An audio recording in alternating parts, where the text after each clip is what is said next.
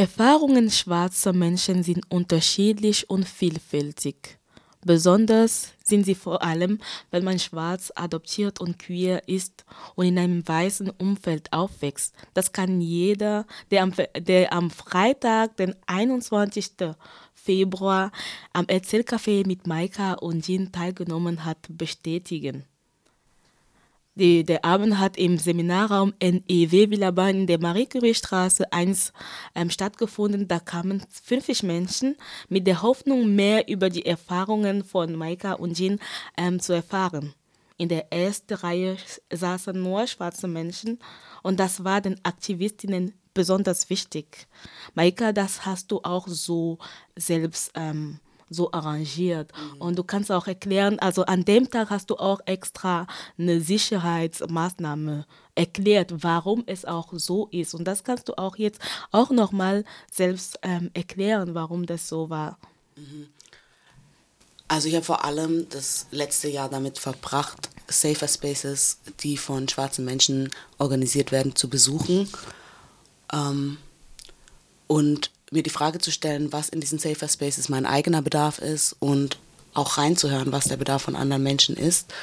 Und ähm, eine Gemeinsamkeit, die ich immer wieder erkannt habe, wenn ich aus diesen Safer Spaces rausgegangen bin und dann zu Veranstaltungen gegangen bin, die in einem antirassistischen Kontext stehen, aber mit Solidaritätsgemeinschaften arbeiten, ist, ähm, wie sehr sich das Wohlbefinden erhöht, ja, wenn schwarze Menschen oder BIPOC zusammensitzen können, wenn wir auch nahe an der Bühne sitzen, also vorausgesetzt, ne, schwarze Menschen oder BIPOC sind auf der Bühne. Es erhöht einfach unser Wohlbefinden und ähm, viele Menschen schöpfen daraus mehr Mut, sich auch zu Wort zu melden und das war uns besonders wichtig, in diese Konversation am Ende auch zu kommen.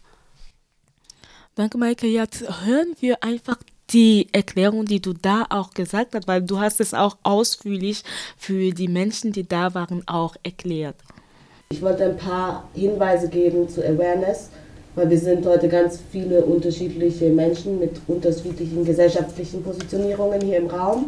Und wir wünschen uns alle, dass dieser Raum so sicher wie möglich für jeden hier ist. Deswegen haben wir auch die Regel gemacht, dass schwarze Menschen heute vorne sitzen, dass wir die Fragerunde auch nur für Menschen ähm, öffnen, die sich als schwarz positionieren.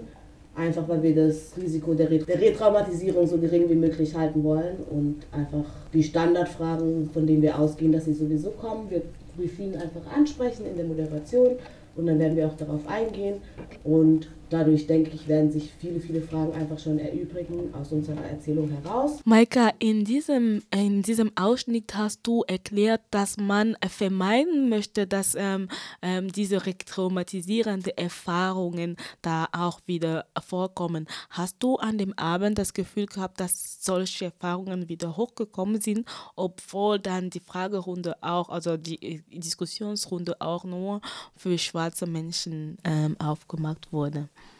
Hm.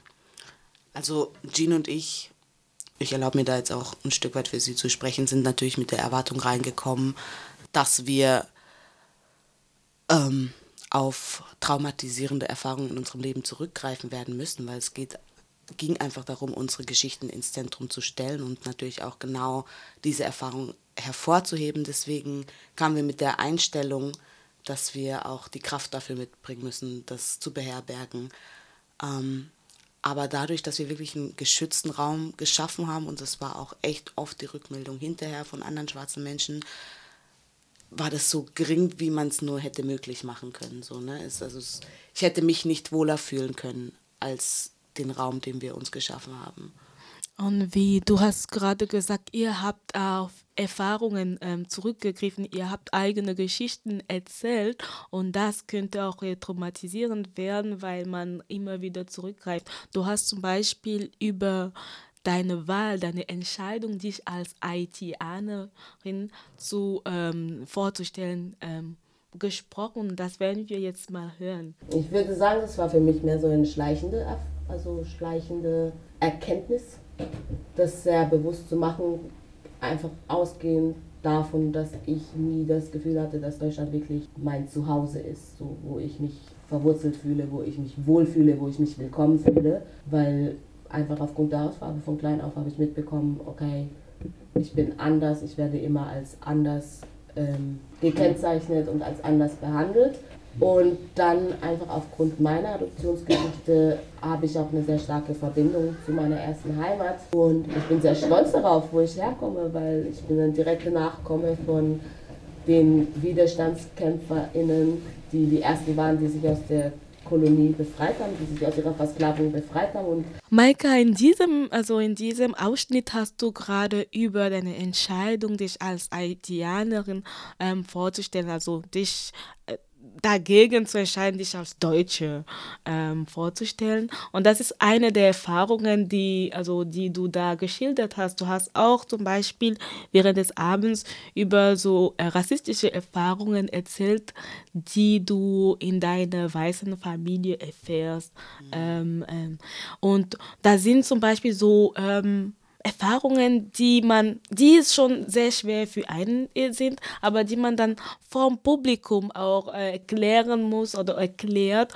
Und wie fühlt man sich da? Wie hast du dich da gefühlt, dass du vor einem Publikum, vor mehreren Menschen über solche Erfahrungen sprichst, die eigentlich nicht so einfach sind? Ich war in einer Trance, sage ich dir ganz ehrlich. Ich war in einer Trance ab dem Moment, wo mir bewusst wurde, jetzt geht's los. Und das ist schon auch irgendwie eine bestimmte Rolle, in die man schlüpft. Und es ist eine bestimmte Performance, die man abliefert, in dem Bewusstsein, zu welchen Positionierungen im Raum man heute spricht. Und was ist die eigene Message, die ich heute rüberbringen möchte? Oder was ist mein Wunsch, womit Leute den Raum verlassen, sobald das Event abgeschlossen ist? Und die wirkliche Erfahrung, was es bedeutet, das alles preiszugeben und diese Klarheit auch zu gewinnen, wie weit man sich gerade selbst empowert hat, das passiert in der Aftermath hinterher. Also wirklich die letzten Tage jetzt nach dem Event waren die Tage, wo wirklich nochmal was eingesetzt hat und wo auch wirklich nochmal in mir drin Veränderung stattgefunden hat. Mhm.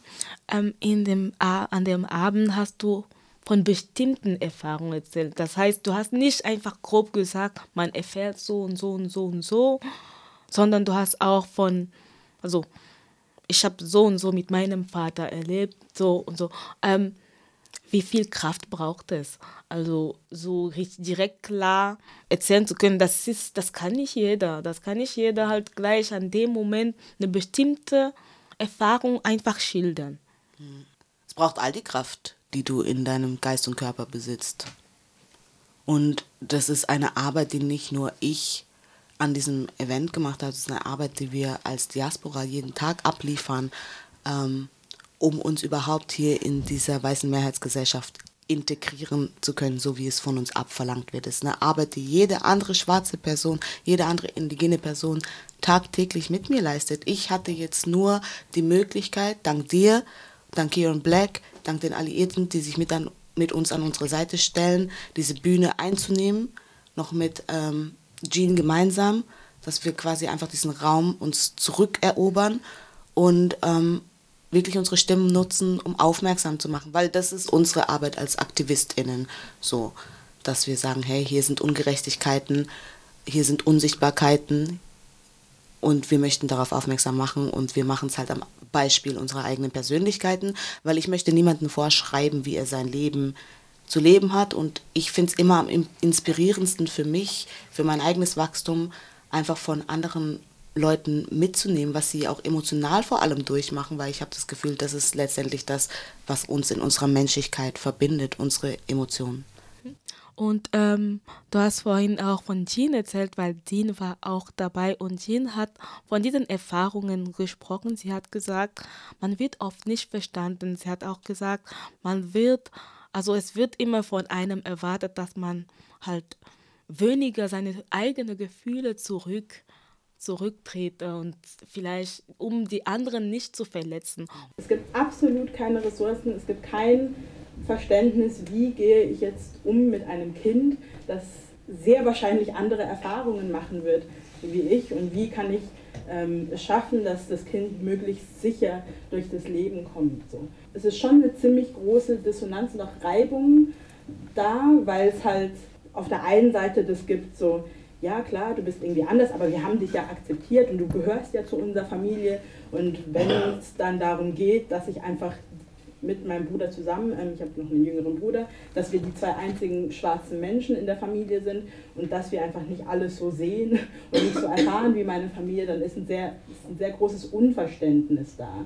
Und dann geht es sehr schnell ähm, darum, dass ähm, wieder, dass man undankbar ist, dass man ähm, ja, dass man vielleicht sich auch mal ein bisschen zurücknehmen könnte und nicht so viel darüber nachdenken soll, weil es ja schlussendlich einfach dem Zusammenleben nicht hilft und dass sehr vieles auch runtergeschluckt werden muss, weil es halt darum geht, die Familie als Einheit zusammenzuhalten und nicht unnötig jetzt Konflikt zu schaffen, dadurch, dass man Sachen, die einfach schwierig sind, anspricht. Wir haben gerade Jean gehört, die auch ein bisschen darüber erzählt hat, es gibt keine Ressourcen für ähm, weiße Eltern meistens und um vielleicht Fragen von ihren Kindern zu beantworten. Es gibt auch keine Ressourcen, äh, es gibt auch ähm, die Angst, dass man denkt, ah, man sei nicht dankbar, man sei undankbar. Und wie ist es dann, wenn man in einer Familie lebt, wo man eigentlich das Gefühl hat, man soll ewig dankbar sein und oder man hat Angst immer die andere Person zu verletzen, den Elternteil und so. Ähm, ich kann mir vorstellen, dass es ein bisschen schwierig, dass es schon schwierig ist, weil man immer in dieser Rolle ist, ähm, zu, diese andere Person zu beschützen. Ja, also ohne diese Erfahrung relativieren zu wollen, aber weil es ja auch immer darum geht, irgendwie so eine Brücke zu schlagen und das Verständnis zu vergrößern für all diejenigen, die die Erfahrung nicht selber am eigenen Leib machen. Ich denke, ein Stück weit kann das jeder so nachempfinden in dem Eltern-Kind-Verhältnis, dass viele Eltern so erziehen, ja, ey, wir haben dir alles gegeben, wir sind immer für dich da, wir erwarten eine gewisse Dankbarkeit, ja. Aber ähm, in dem Kontext meiner Familie oder in dem Kontext ähm, Transracial Adoption ist es wirklich ähm, eine sehr spezifische Dankbarkeit, von der man das Gefühl hat, dass sie von einem konstant erwartet wird, und zwar für die Rettung deines Lebens. Also ich habe persönlich das Gefühl, dass von mir auf ewig eine Dankbarkeit erwartet wird dafür, dass mir mein Leben in Anführungsstrichen gerettet wurde. Ein Leben, was ich sonst nicht gehabt hätte. Also sprich, dass ich mein Leben schulde. Und das ist eine sehr große Verantwortung und Bürde. Und es ist wirklich tagesformabhängig, wie man sie navigiert und wie gut man damit umgehen kann. Wir hatten bei dem Abend auch eine kurze Pause Deswegen, also, und nach der Pause haben wir über eure Erfahrungen als non, also deine Erfahrung als non-binäre Person in dem Kontext Dating ähm, und auch ähm, von Jeans Erfahrung im Kontext Dating. Ähm, aber ich möchte erstmal zurückgehen, weil Jean etwas gesagt hat. Also wir haben auch darüber gesprochen, dass diese Erfahrungen von Transracial Adoptees dass man diese Erfahrungen nicht nur in, mit, in, in Community mit, äh, mit Weißen, wenn man unter weißen Menschen ist, sondern dass man auch diese Erfahrungen vielleicht auch mit unter schwarzen Menschen, der schwarzen Community macht, weil man da vielleicht nicht weiß, wie ähm, erklären, also man kann nicht erklären, woher man kommt weil man sich vielleicht noch nicht wirklich damit beschäftigt hat und man sollte sich irgendwie vielleicht dafür schämen, dass man da nichts zu sagen hat. Und ja, Jean hat ein bisschen davon erzählt und deswegen hör auch, hören wir auch nochmal Jean. Ist irgendwie auch so ein Unwohlsein da oder, oder etwas, was ähm, so ein gewisses Unverständnis aus, auch ausdrückt, dass zum Beispiel, wenn ich in der Schweiz, also vor allem von weißen Menschen umgeben, aufgewachsen bin, ähm, mich nicht damit beschäftigt habe, wo ich herkomme, dass ich keinerlei irgendwie kulturelle Referenzen habe und von mir erwartet wird, dass ich die eigentlich haben sollte. So. Ähm, und dann bin ich halt auf der anderen Seite und denke mir so, ja, ist das jetzt irgendwie eine Ablehnung oder pa warum passe ich jetzt hier nicht rein? Ähm, warum wird von mir etwas erwartet, was ich schlichtweg jetzt halt einfach nicht erfüllen kann? Maika, das hast du auch gehört, was ähm, Jean gerade gesagt hat. Ähm, wie fühlt es sich, wenn man in einer schwarzen, wenn man in der weißen Community ist und nicht verstanden wird und dann ist man in der schwarzen Community und da wird ähm, von einem, also da fühlt man sich auch unfest, also nicht verstanden. Ja, also ich habe es gerade schon gesagt, ich finde, Jean bringt das immer sehr gut auf den Punkt und kann es immer sehr gut schildern. Und ähm, ich beschreibe es für mich immer als ein Hin- und Herwandern zwischen zwei Welten. So ich, es gibt die weiße Welt und es gibt die schwarze Welt. Und ich bin aufgewachsen in der einen Welt und habe ein ganz klares Zugehörigkeitsgefühl zur anderen Welt aufgrund gemeinsamer Erfahrungswerte, die wir innerhalb der weißen Gesellschaft machen. Und ähm, du hast gefragt, wie sich das anfühlt, gell? es ist erschöpfend, würde ich sagen. Es ist ermüdend, weil du die ganze Zeit ähm, ist wie so eine ähm, Formwandlung durchmachst. Ich muss hier diese Person sein und dann habe ich dort das Gefühl, dass ich so viel nachzuholen habe. Also wenn ich in die Black Community eintauche, habe ich immer das Gefühl, ich habe so viel nachzuholen. Und da ist sicherlich auch Projektion von mir dabei. Sicherlich erwartet nicht jeder von mir so und so viel. Aber also ich habe einfach das Gefühl, dass ich entwurzelt wurde so und voll viel aufzuholen habe. Und in den anderen Kreisen habe ich einfach das Gefühl, ich bin immer der Sonderling. Mhm. Und es erinnert mich sogar an einen Film, das heißt Maria Noir und das ist ein Film von Afro-Französinnen. In dem Film gibt es eine, eine der Schauspielerinnen, also das ist ein Dokumentarfilm, die Personen wurden interviewt und die Bintou Dembele, eine ähm, professionelle Tänzerin, ähm, erklärt das in dem Film. Sie sagt, ja, in, sie ist in Frankreich geboren, aufgewachsen. Ja, natürlich, ähm, es ist so, dass sie sich da nicht aufgenommen fühlt, weil man hat immer diese Erfahrungen, die du auch vielleicht äh, du auch so geschildert hast. Und sie ist, äh, ihre schlimmste Erfahrung war, als sie zum ersten Mal nach Senegal gegangen ist und sie wurde als Babtu genannt. Babtu mhm. ist weiß. Also zum ersten Mal hat man ihr ihre Teil von afrikanisch sein weggenommen. weggenommen. Und das war schlimmer für sie, als wenn sie in Frankreich nicht Französisch Französin ist. War das schlimmer für sie in Senegal, wo man gesagt hat, sie ist weiß? Mhm, das kann ich so nachvollziehen. Also ich fühle das so, dass ähm, ich habe das richtig an mir selber festgestellt, als ich wirklich eingetaucht bin, so jetzt im letzten Jahr in Spaces von schwarzen Menschen ähm, und auch angefangen habe, ähm, Kontakte zu knüpfen, Freundschaften, Beziehungen aufzubauen. Ähm, wenn mich schwarze Menschen in meinen Erwartungen enttäuschen, ob die jetzt gerechtfertigt sind oder nicht, sei mal dahingestellt, tut es so viel mehr weh, weil ich so daran gewöhnt bin auch, oder mein Körper so daran gewöhnt bin, dass ich in der weißen Welt von Anfang an nicht dazu gehöre. So das ganze System, in dem die Gesellschaft funktioniert, ist entstanden, um sich von uns abzugrenzen, von uns abzuheben, um uns zu unterdrücken. So. Also das ist sowieso nicht für mich gemacht. Aber in schwarze Communities einzutauchen, für mich stellt immer auch so eine Suche nach diesem Heimatgefühl dar, was ich so sehr vermisse, wenn ich in der weißen Umgebung bin, so diese Zugehörigkeit. Und da auf Ablehnung zu stoßen, denn wir sind halt auch alle so divers, wie wir eine Vielzahl an Menschen sind. Ja, wir sind kein Monolith, das vergessen wir immer, dass es nicht die eine schwarze Person gibt, die als Standardausgabe kommt und so hat jeder zu sein. Ja, wir sind alle einzigartig und ähm, es gibt genauso Reibungen und Konflikte, Auseinandersetzungen die unglaublich lehrreich sind, aber wo man erstmal lernen muss, damit umzugehen, dass man in seinen zarten Gefühlen des ähm, angenommen werden wollens nicht immer auf die Erfüllung stößt, die man sucht. Ja, Maika, und ja, jetzt kommen wir zurück auf den Punkt zum Dating, zum Thema Dating. Ähm, Queer Dating. Queer Dating, genau. Weil, genau, das ist wichtig, dass du Queer Dating nochmal betonst, weil ähm, du hast gesagt, als du erfahren hast, dass du queer bist, dass du eher auf Frauen stehst, war es eher für dich ein Blessing. Also, ja. das hören wir jetzt. Einfach fett ab mit der Tatsache, dass ich immer wieder mein Schwarzsein erklären und rechtfertigen musste und dann kam halt diese Erleuchtung, oh, I'm queer und dann war das halt so diese neue Welt, in der ich ein Stück weit aufgehen konnte und wo ich wieder so, wie soll ich sagen, neue Lebensinspiration einfach gefunden habe, weil ich mir dachte so, yes, let's do this.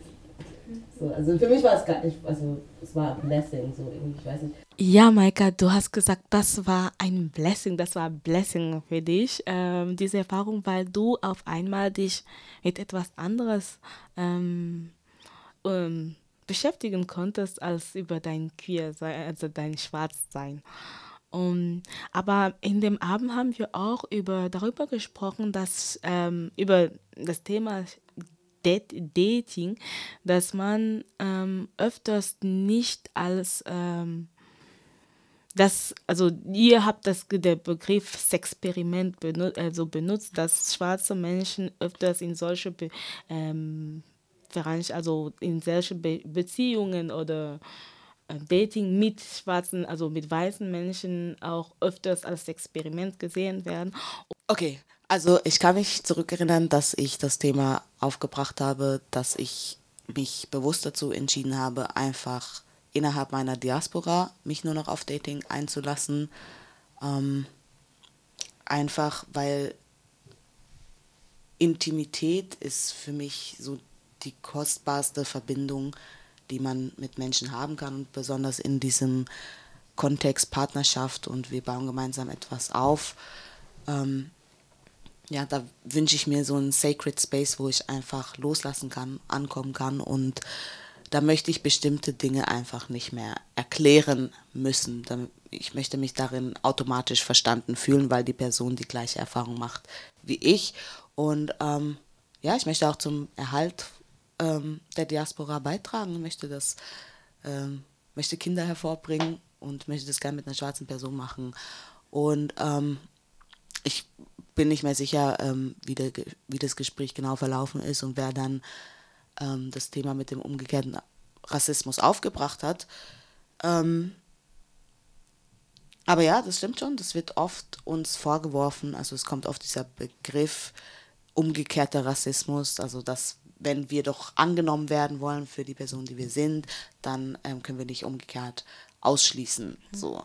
Und ja, da hast du an dem Abend noch klar gesagt, das kann nicht sein, weil Rassismus klar ein System ist und dass ähm, ein System gebaut dafür geschaffen ist, dass schwarze Menschen auch immer vernachlässigt oder diskriminiert werden. Das geht nicht nur um, ich mag dich nicht, ich mag dich auch, sondern das ist viel tiefer, das ist strukturell, das geht noch ja. tiefer drin. Ja, ich glaube, das ist so das Hauptsächliche, was mich an diesem Argument einfach stört, dass ähm, wenn wir über Rassismus reden, die wenigsten Menschen sich überhaupt mal mit der genauen Definition von Rassismus auseinandergesetzt haben. Und wie du eben sagst, es ist ein strukturelles System, das mit Werkzeugen auf psychologischer Ebene, mit Behörden und so weiter arbeitet. Und es ist nicht meine persönliche Haltung dir gegenüber. Natürlich können schwarze Menschen Vorurteile haben gegenüber anderen Menschen. Natürlich können schwarze Menschen auch diskriminierende und ausschließende Aussagen machen. Aber in einer Gesellschaft, die von Anfang an darauf ausgerichtet ist, ähm, mich auszuschließen, mich auszurotten, mich auszubeuten, ähm, mir Gewalt anzutun, ist es für mich eine notwendige Schutzmaßnahme, mir Räume zu schaffen, in denen ich genau davor bewahrt werde. Und manchmal bedeutet das eben auch, dass in diesen Räumen keine schwarzen Menschen anwesend sind. Und manchmal ist dieser Raum einfach nur eine intime Beziehung. Und ähm, das hast du jetzt schon, du hast schon ein paar Punkte gesagt, du hast vielleicht in Räume zu gehen, wo nur schwarze Menschen sind und vielleicht auch nur mit schwarzen Menschen zu sprechen. Also wirst du weitere Tipps geben, wie kann man sich von solchen schlechten ähm, Erfahrungen schützen, wie kann man sich davon heilen? Hm. Also ich glaube, das Wichtigste für uns zu verstehen erstmal, und das ist eine bittere Erkenntnis, dass wir uns nie zu 100% vor diesen Erfahrungen schützen werden können. Wir werden mhm. diese Erfahrungen durch unser Leben tragen und das ist eine ähm, Erkenntnis, mit der wir Frieden schließen müssen zunächst einmal. Und das kann jeder nur in seinem eigenen Tempo und zu seinen eigenen Kräften. Ähm, und dann finde ich es wichtig zu benennen, was mir geschieht und wirklich zu beginnen, das System zu verstehen, das dahinter steckt, um sich eine Sprache anzueignen, mit der man sich anderen Menschen verständlich machen kann, das geschieht mir gerade und das ist ungerecht und ähm, ja, das und das brauche ich stattdessen, anstatt das, was mir jetzt gerade hier angetan wird.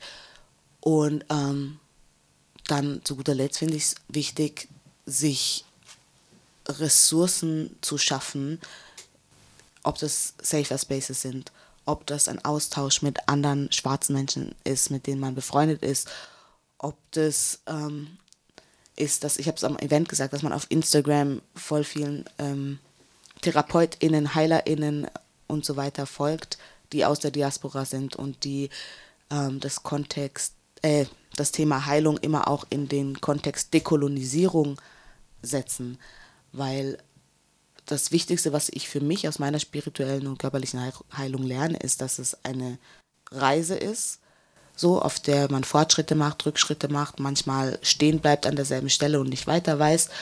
Und dass es ein Entlernen von meiner Sozialisierung ist, also von dem, was mir über mich beigebracht wurde, für, von dem, was mir beigebracht wurde über den Wert des schwarzen Körpers.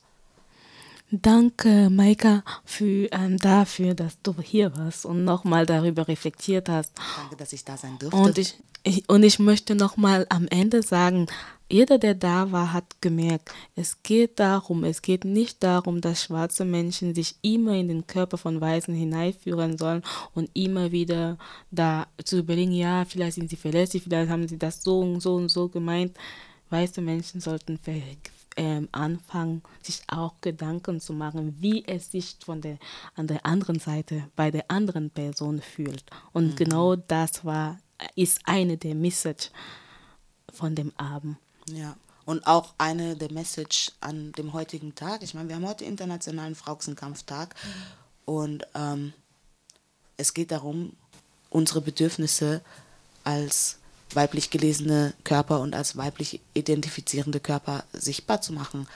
Alle Marginalisierungen, so egal in welcher Hautfarbe, in welcher Klasse, in welcher anderen gesellschaftlichen Positionierung wir kommen, es geht darum, das Raum zu schaffen für uns alle, so und uns zu erinnern, dass wir das nur mit Solidarität und Liebe füreinander schaffen können. Danke dir.